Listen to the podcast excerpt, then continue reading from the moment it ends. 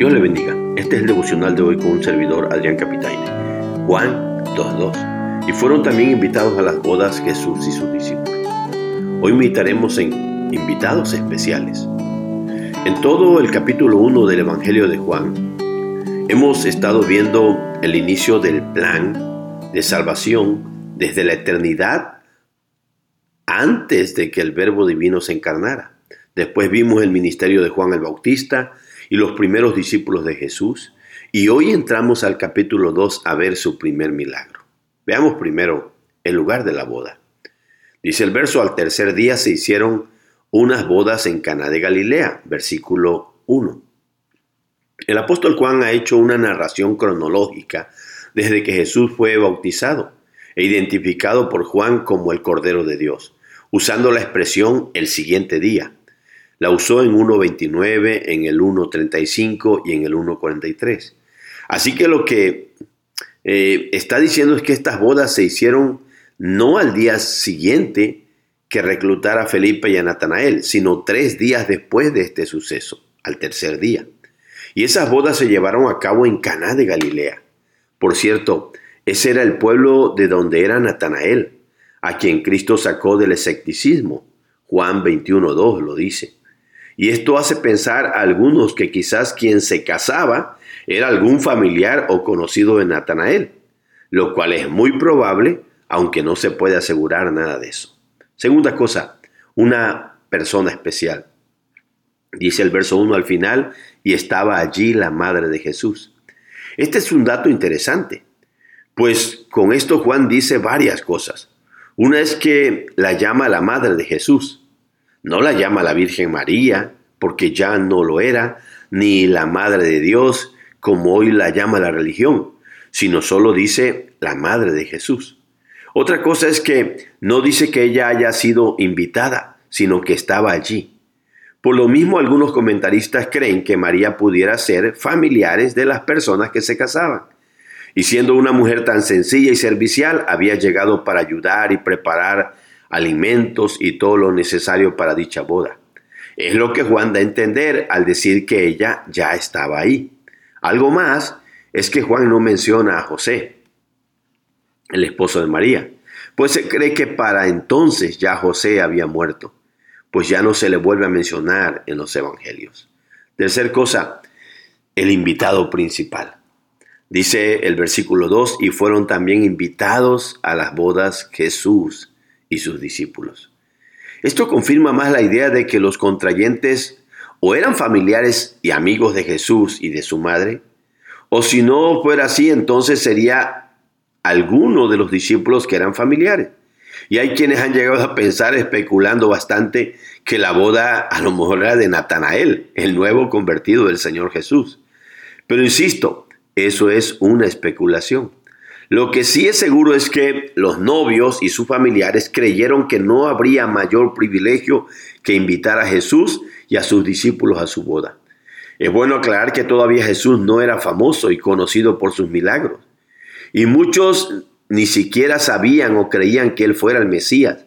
Así que no lo invitan para que los ayudara o resolviera algún problema que pudieran tener, o para que les hiciera un milagro, sino que lo hacen sin ningún interés solo por amor o por la amistad que tenían, y por darle un honor a Jesús como invitado especial.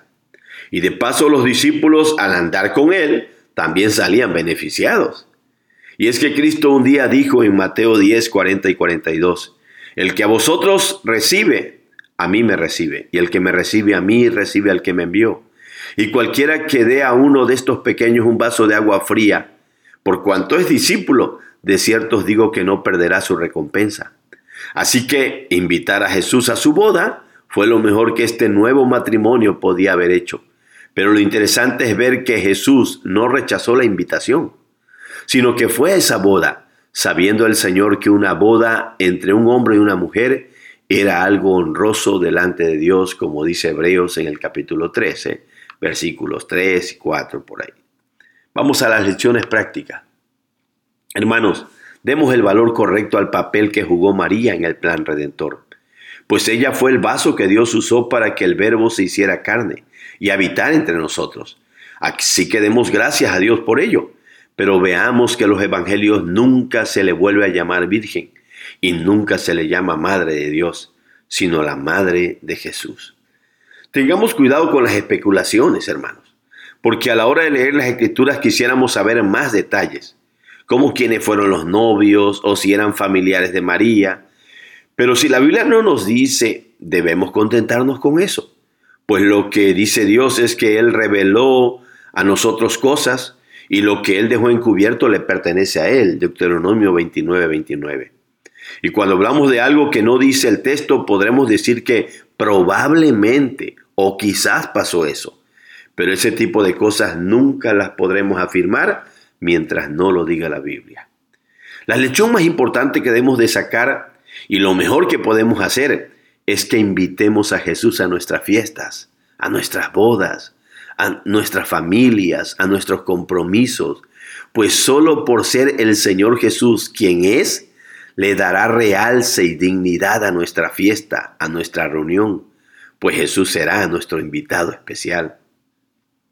Cuando invitemos a Jesús, hagámoslo no por algún interés mezquino, o para que nos ayude o para que nos resuelva algún problema, sino solo por el puro hecho de darle el honor y la honra que solo Él se merece. Recordemos que Cristo fue invitado muchas veces a reuniones y fiestas, aún con pecadores, y aceptaba esas invitaciones con un propósito correcto, al grado que llegaron a juzgarlo por juntarse con pecadores y por eso dijeron de él, este hombre es un comilón y bebedor de vino, amigo de publicanos y pecadores. Lucas 7:34.